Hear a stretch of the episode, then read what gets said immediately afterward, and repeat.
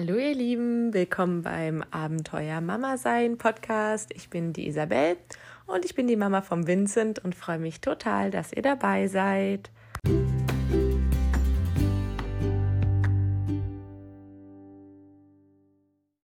Hallo ihr Lieben und herzlich willkommen zu einer neuen Folge im Abenteuer Mama sein Podcast.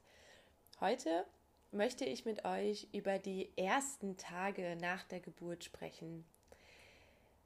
Und mit die ersten Tage meine ich in meinem Fall die ersten fünf Tage, die ich mit meinem Zwerg im Krankenhaus verbracht habe. Wenn du keinen Kaiserschnitt haben solltest, dann wird es bei dir wahrscheinlich eher auf zwei bis drei Tage im Krankenhaus hinauslaufen. Ja, einige von euch werden sich nun wahrscheinlich fragen, warum heißt diese Folge nicht einfach das Wochenbett? Weil eigentlich beginnt ja mit der Geburt des Babys das sogenannte Wochenbett. Und das ist natürlich richtig, dennoch hatte ich ein bisschen das Gefühl, dass diese ersten Tage im Krankenhaus etwas ganz anderes waren als die Tage, die ich dann zu Hause verbracht habe. Ähm, es ist ja so, im Krankenhaus ist das so ein bisschen wie in einer Blase mit ausgestöpseltem Alltag. Man kümmert sich nicht ums Essen, das Zimmer wird geputzt und wenn man irgendwelche Fragen hat zum Stillen oder sonst irgendwas, steht da sofort eine Hebamme, eine Krankenschwester, eine Stillberaterin oder sogar ein Arzt. Also man ist ja wirklich nicht auf sich alleine gestellt. Im Krankenhaus ist das alles noch total easy.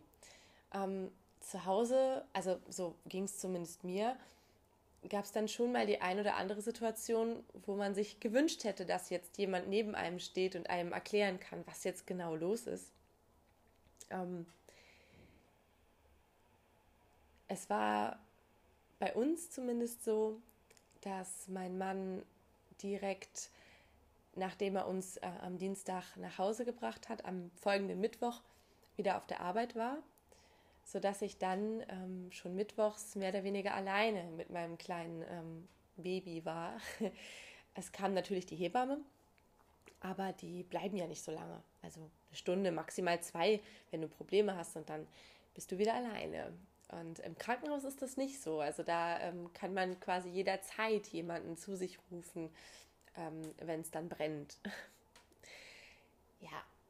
Ähm, worüber möchte ich mit euch genau sprechen? Also vor allen Dingen ähm, möchte ich mit euch darüber sprechen, wie sich das so angefühlt hat, ähm, das erste Mal Mama zu sein und ähm, vor allen Dingen auch mit dem Kaiserschnitt. Wie kam ich damit zurecht? Wann durfte ich duschen? Wann durfte ich aufstehen? Wann wurde der Katheter gezogen? All diese ähm, Fakten zum Kaiserschnitt. Und dann sprechen wir natürlich auch über die U-Untersuchungen, die U1, die U2 und über meine Abschlussuntersuchung, die dann am Montag, bevor wir entlassen wurden, ähm, gemacht wurde. Ja, am Beginn möchte ich gerne mit der U1. Ähm, die erfolgt ja quasi direkt nach der Geburt. Und das bekommt ihr auch eigentlich gar nicht mit. Also zumindest habe ich das nicht mitbekommen und ähm, alle Freundinnen, mit denen ich so gesprochen habe, haben das auch nicht wirklich mitbekommen. Weil in dem Moment, wo du dein Baby auf dem Arm hast, zählt nur dieses kleine Wesen. Und alles, was um dich herum passiert, das nimmst du überhaupt nicht mehr wahr. Ähm, trotzdem habe ich mich mal ein bisschen informiert.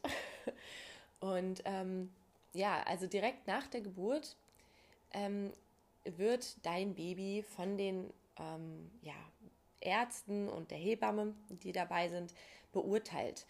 Dabei geht es quasi darum, behandlungsbedürftige Zustände zu erkennen, zum Beispiel Fehlbildungen oder Atemnot oder Herzrhythmusstörungen, also alles, ähm, wo man im Notfall sofort Maßnahmen ergreifen müsste.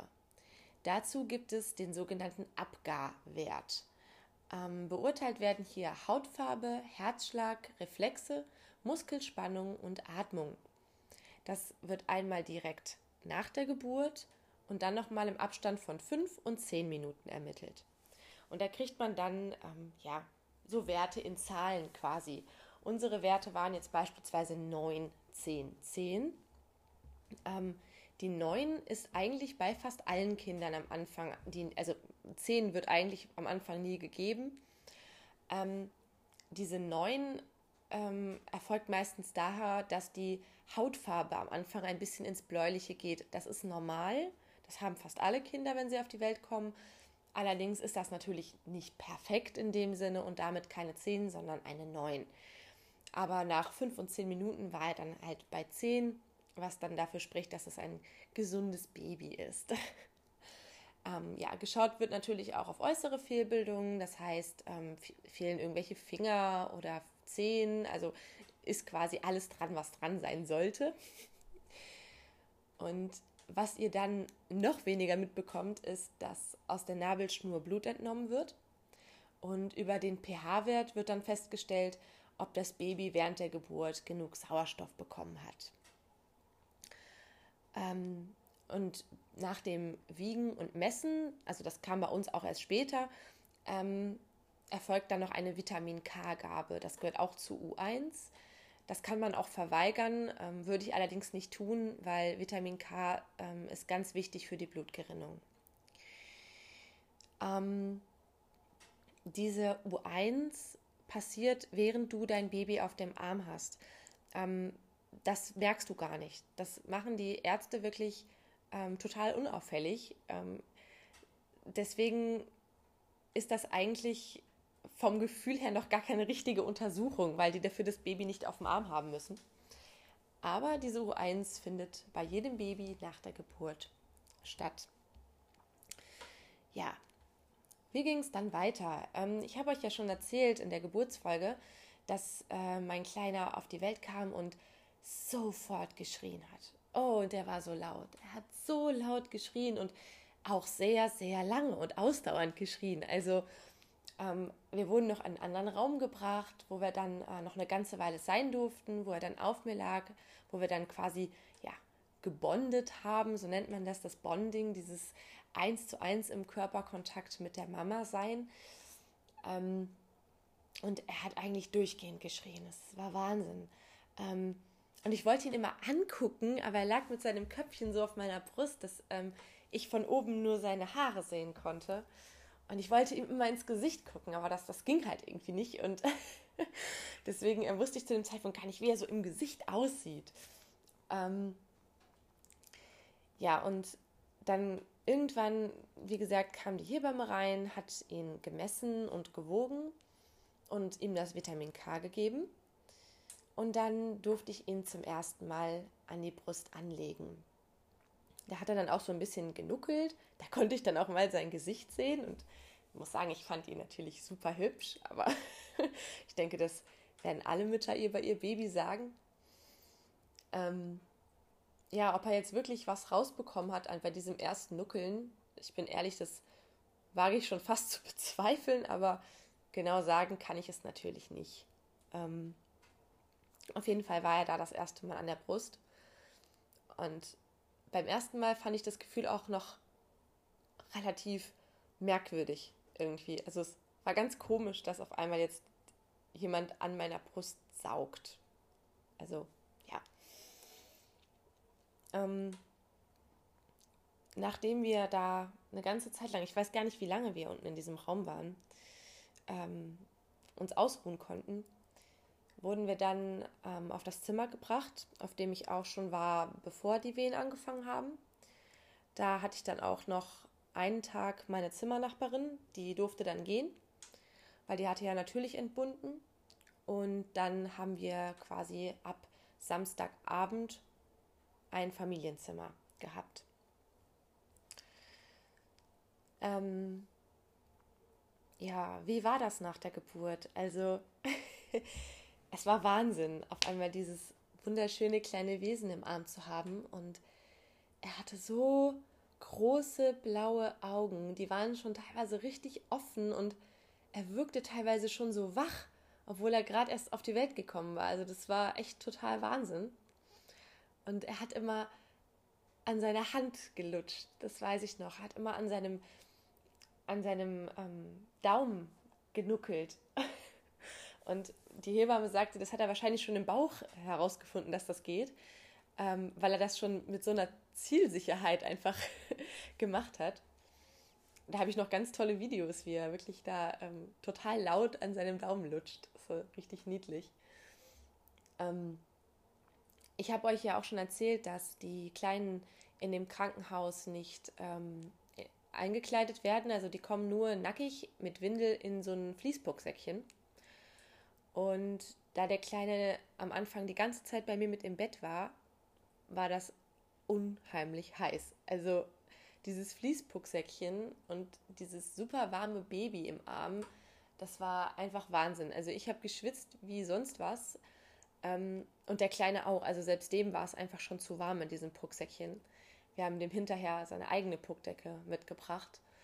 Ähm, da, waren, da war er, glaube ich, auch total froh drüber. Ähm, und wir vor allen Dingen auch, weil dieses Fließding, das war echt fürchterlich. Ähm, ja, wir hatten ja am Freitagmorgen um 1.15 Uhr entbunden. Und der Tag, also dieser Freitag, ähm, war ähm, ja schon so, dass ich den ganzen Tag im Bett äh, gelegen habe. Also nach dem Kaiserschnitt ist es natürlich nicht wie nach einer normalen Geburt ähm, möglich, sofort aufzustehen. Also erstmal hatte ich noch total taube Beine. Ich habe die wirklich gar nicht äh, gespürt. Konnte mich im Bett jetzt auch nicht selber drehen oder so. Also auch wenn ich den Kleinen jetzt zum Beispiel von der linken auf die rechte Seite heben wollte, musste ich dafür klingeln oder mein Mann musste das halt machen, als wenn er da war. Ähm, aber nachts musste das halt die Hebamme machen, weil ähm, es einfach aufgrund dessen, dass die Bauchmuskeln ja durchschnitten sind, nicht möglich ist, sich so nach vorne zu beugen, beziehungsweise auch das Heben, weil das passiert, wenn man, also man merkt es dann, das passiert nicht nur rein aus den Armen, das passiert auch immer mit ein bisschen aus dem Bauch und das ist nach dem Kaiserschnitt erstmal nicht möglich. Ähm, auch zum Wickeln zum Beispiel musste ich nachts dann klingeln, wenn äh, der Kleine gewickelt werden musste.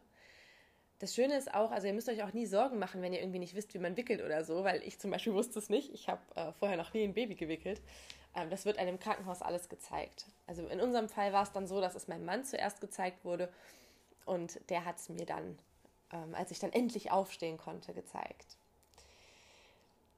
Ja, ähm, Worauf ihr euch einstellen könnt, ist, dass ihr nach der Geburt erstmal unheimlich schwitzt. Also so war es zumindest bei mir ähm, und auch bei allen, die ich kenne. Also und das geht nicht nur in den ersten Tagen nach der Geburt im Krankenhaus, das ist auch dann im Wochenbett noch der Fall, dass man wirklich teilweise morgens mit klatschnassen Haaren aufwacht.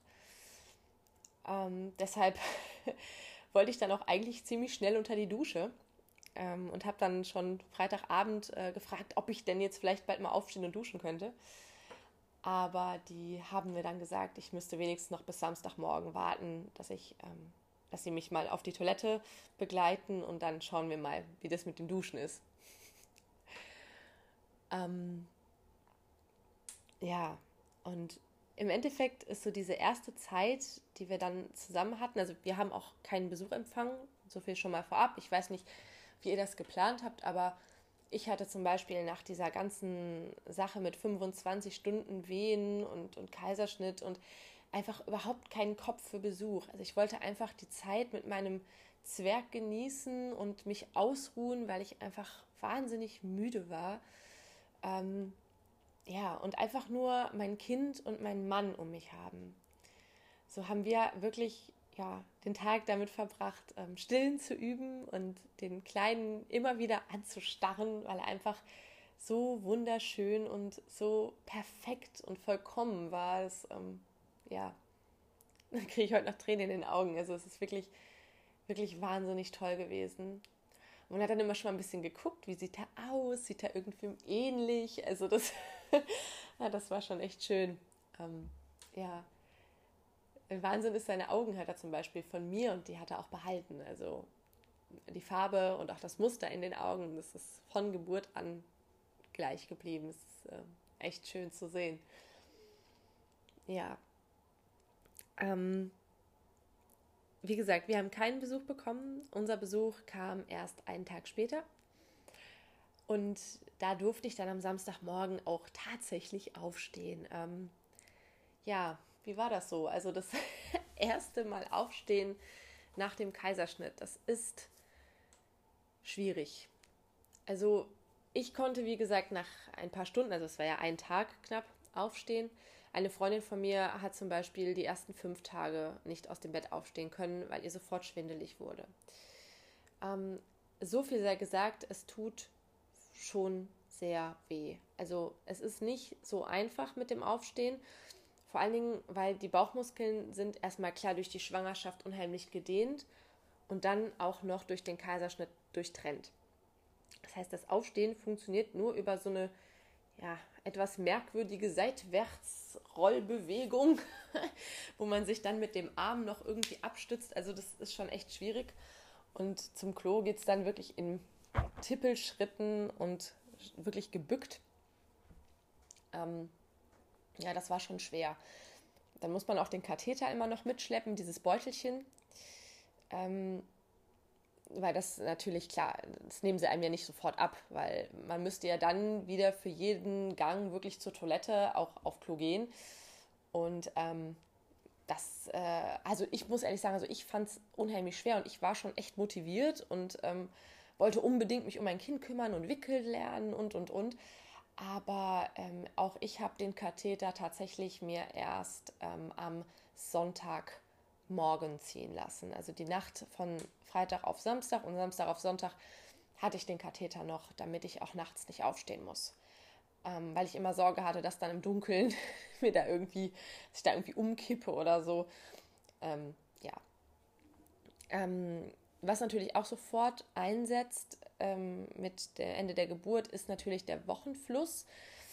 Ähm, beim Kaiserschnitt ist das nicht ganz so stark. Angeblich, ich weiß nicht, wie das ist, wenn man keinen Kaiserschnitt hat, ähm, aber die nehmen ja schon einen sehr großen Teil ähm, dann auch mit raus, weil die Plazenta wird ja rausgeschnitten dann auch. Ähm, man muss also quasi dann auch sofort ähm, mit Binden und so weiter arbeiten und sich auch immer danach die Hände desinfizieren. Das ist super wichtig. Da war ich auch froh, als ich das erste Mal auf dem Klo war, weil ich dann von diesem blöden Netzhöschen ähm, auf meine eigene Unterwäsche wechseln konnte und dann hat es endlich nicht mehr so gekniffen. ja, das weiß ich auch noch. Ähm. ja, und ähm, wirklich gut ging es mir dann tatsächlich auch, als dann der Katheter ähm, endlich gezogen wurde und ich endlich duschen konnte. Also ich weiß noch, dass ich am Sonntagmorgen das erste Mal unter die Dusche konnte. Oh, das war so schön. Endlich gewaschene Haare zu haben. Wahnsinn. Ich habe mich auf einmal wieder wie ein neuer Mensch gefühlt. Und ich muss auch sagen, danach war ich auch wirklich täglich duschen, einfach nur für dieses Gefühl, duschen zu können. Also ja, weil nach der Geburt und, und nach dem Daliegen mit der Zimmernachbarin am Anfang noch, die das Fenster immer zugemacht hat, obwohl das einfach unwahrscheinlich heiß in diesem Raum war. Ähm, ja, da war ich so verschwitzt, das war schon echt ekelhaft. Da war ich schon wirklich froh, endlich duschen zu können.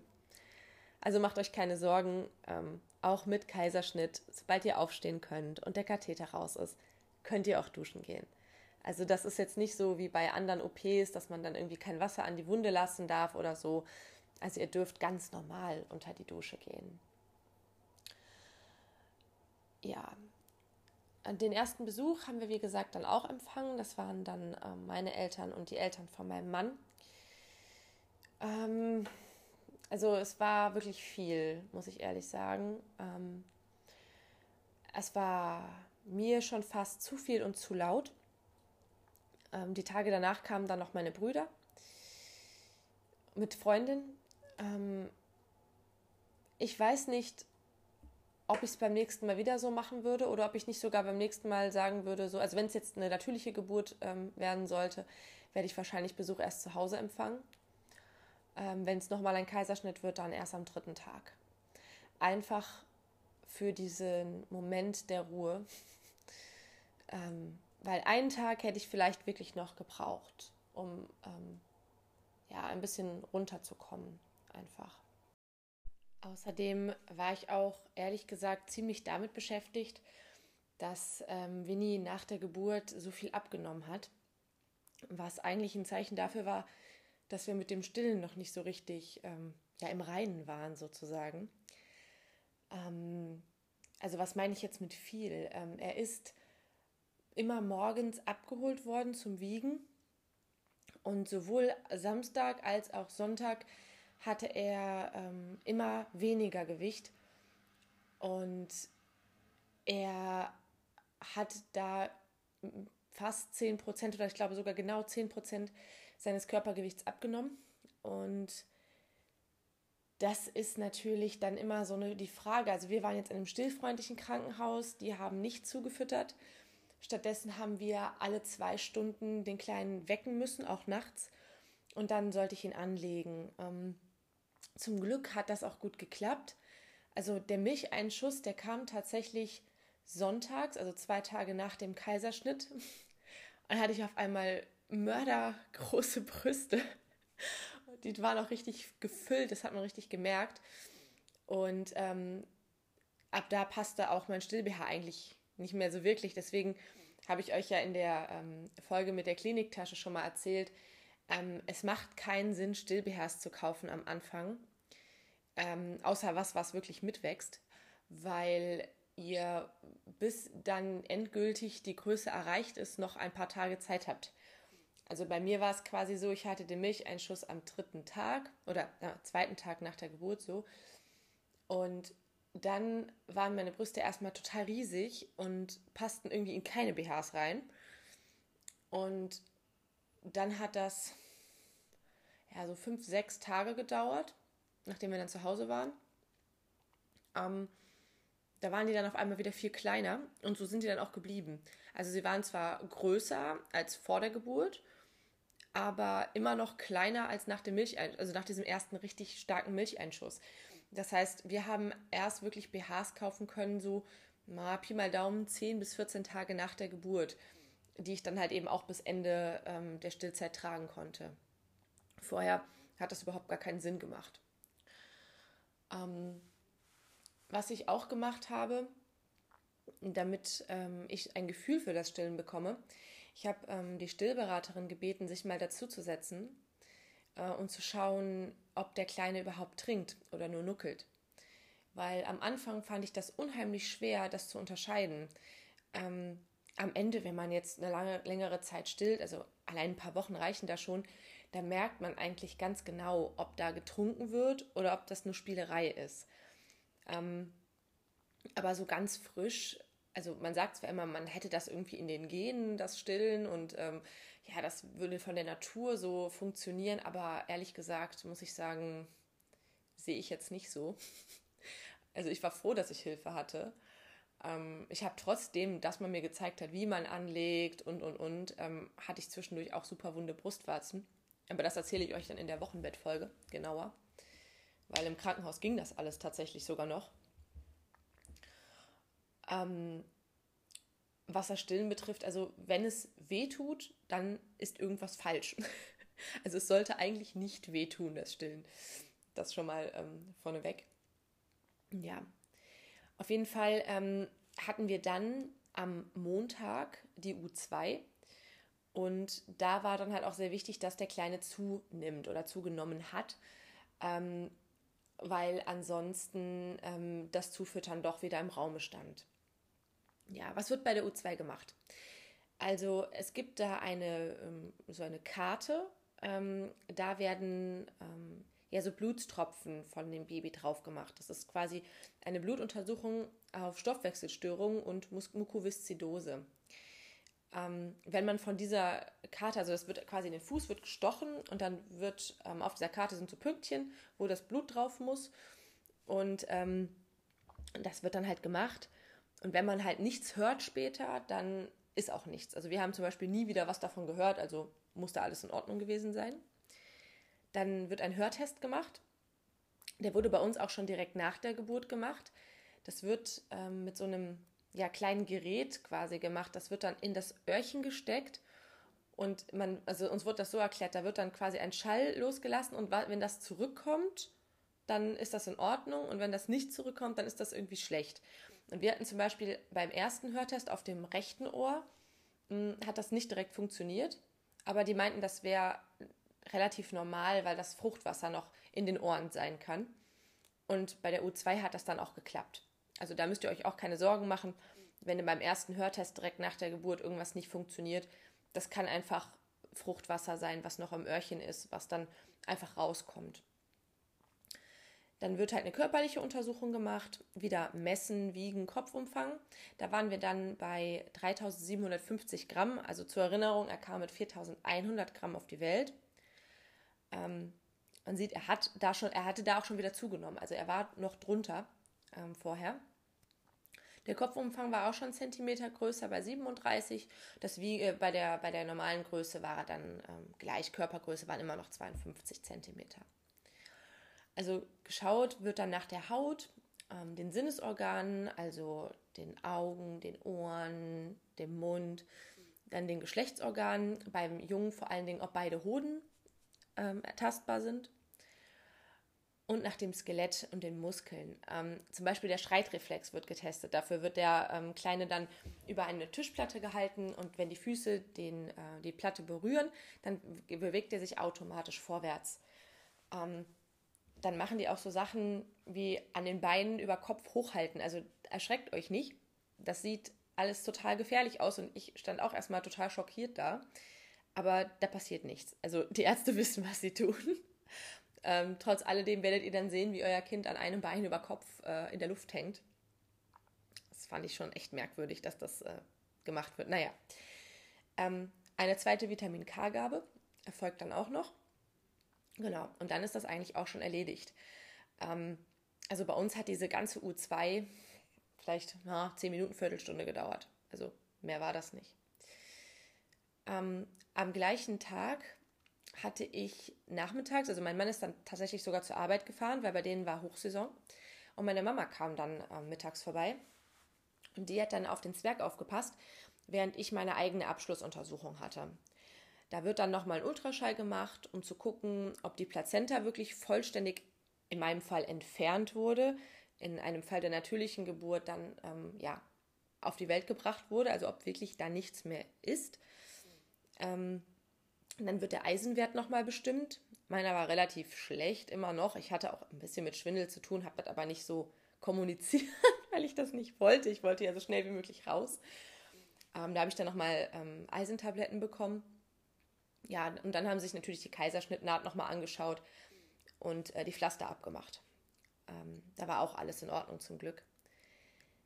Was total blöd war nach der Geburt, ich hatte auf einmal das, was ich in der Schwangerschaft gar nicht hatte totale Wassereinlagerung in den Beinen. Also ich hatte wirklich Füße wie Butterblöcke. Man konnte keinerlei Knochenstruktur mehr erkennen. Das war ganz furchtbar. Ähm, es war so schlimm tatsächlich, dass ich in Hausschlappen zum Auto gehen musste am Dienstag. Also ich habe wirklich ähm, in keinen Schuh mehr gepasst. Und ähm, da hat mir dann im Wochenbett tatsächlich die Akupunktur geholfen. Das erzähle ich euch aber dann auch in der nächsten Folge. Also wundert euch nicht, selbst wenn ihr in der Schwangerschaft keine Probleme mit Wassereinlagerung hattet, es kann nach der Geburt alles noch kommen. ähm, Dehnungsstreifen habe ich zum Beispiel nur einen einzigen an der Seite ähm, links. Den sieht man aber auch jetzt schon kaum noch. Also ähm, das ist zum Glück, ähm, ja, bin ich verschont geblieben tatsächlich. Liegt wahrscheinlich auch viel an dem Sport, den ich in der Schwangerschaft noch gemacht habe. Ähm, ja, wie war die Entlassung? Also am Dienstagmorgen ähm, kam dann eine der Krankenschwestern auf der Station zu uns und hat uns ganz viel Infomaterial mitgegeben. Ähm, also super viel Zeug zum Lesen ähm, für die Sicherheit des Kindes, wie schläft es am besten, Nuki ja oder nein, ähm, all sowas. Dann haben wir das U-Heft bekommen, das ist dieses gelbe Untersuchungsheft und das ähm, begleitet euch dann noch die nächsten Jahre. Also das ist ganz, ganz wichtig. Das dürft ihr nicht verlieren und das sollte bei jeder U dann mitgebracht werden.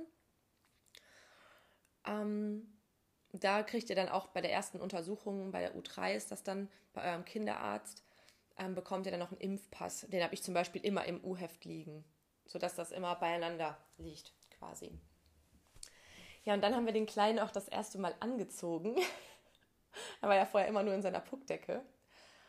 Oh, das war ein Geschrei. Er hat es gehasst. Oh Gott, er hat es so gehasst. Er hat es gehasst, einen Body anzuziehen, einen Pulli anzuziehen, eine Hose anzuziehen. Der war richtig krebsrot geschrien. Und dann haben wir ihn noch irgendwie in diesen Maxi Cosi reinfummeln müssen. Das ist auch ganz, also ist am Anfang total strange, total schwierig. Ähm, vor allen Dingen, weil wir noch so eine ähm, Einschlagdecke hatten, die eigentlich in diesen Maxi-Cosi rein, dann das Baby drauf und dann die Decke zu. Aber das hat irgendwie überhaupt nicht funktioniert. Also das, das, das klappte gar nicht. Am Ende war ich so entnervt, habe ich dann diese Einschlagdecke einfach in die Ecke gepfeffert und habe äh, einfach die Puckdecke drüber gelegt. Also so kalt war es zum Glück dann auch noch nicht. Und ähm, also mein Mann hat dann auch die Hebamme gefragt, wie lange man mit dem Baby dann irgendwie zu Hause bleiben soll oder so, ähm, weil seine Eltern, die kommen aus Russland und da war es irgendwie typisch, so die ersten Tage ähm, bzw. Wochen mit dem Kind äh, zu Hause zu bleiben. Hebamme sagte auch direkt, das ist nicht notwendig, also man kann ähm, einfach das Baby überall mit hinnehmen, es soll am Alltag teilhaben. Und ähm, so haben wir es eigentlich auch immer gehandhabt. Also ich musste es so handhaben, weil ich war ja fast komplett alleine tagsüber. Und wenn ich irgendwelche Termine hatte oder einkaufen musste, dann musste der Zwerg natürlich mit. Ja, und dann ähm, sind wir ins Auto gestiegen das erste Mal. Ich mit meinen Hausschlappen und sind äh, nach Hause gefahren. Ähm, der Kleine hat überhaupt nicht geweint, also war die ganze Fahrt ganz ruhig und ähm, hat so geguckt und ist dann sogar irgendwann eingeschlafen. Ähm, und als ich hier zu Hause ankam, war hier die mega Überraschung. Ähm, mein Mann hatte einen äh, Storch besorgt mit seinem Namen drauf und über dem Eingang ähm, Bodies ähm, und Kuscheltiere hingehängt. Das war total schön. Ich habe mich richtig gefreut. Und dann durften wir so den ersten Tag mit dem Zwerg zu Hause verbringen.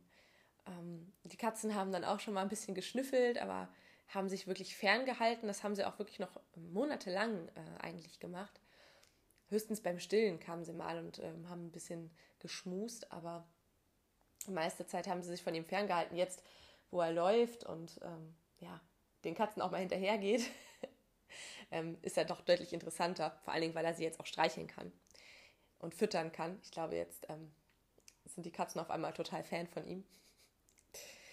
Ja, das waren so die ersten Tage im Krankenhaus, beziehungsweise die ersten Tage nach der Geburt.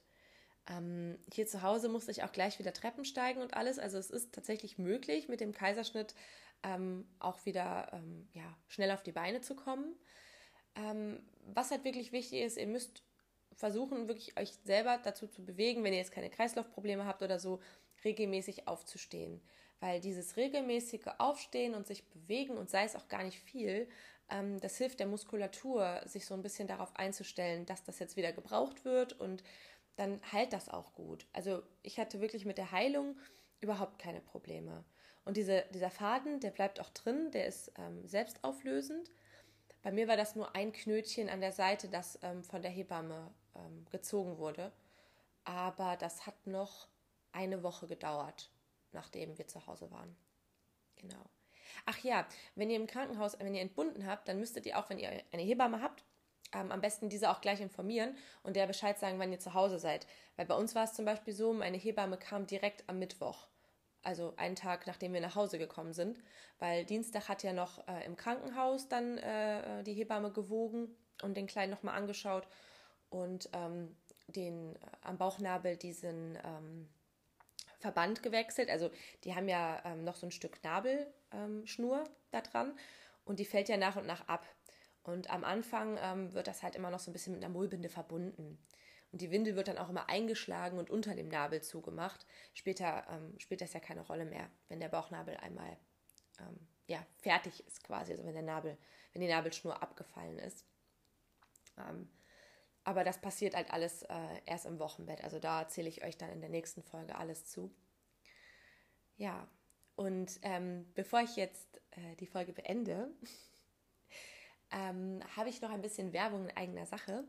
Und zwar gibt es jetzt zu diesem Podcast auch eine Facebook-Seite, ähm, wo ihr auch Fragen stellen könnt oder ähm, Themenvorschläge machen könnt, wenn ihr irgendwelches äh, irgendwelche Ideen habt, Interesse an bestimmten Themen habt, zu denen ich recherchieren soll oder meine Erfahrungen berichten soll.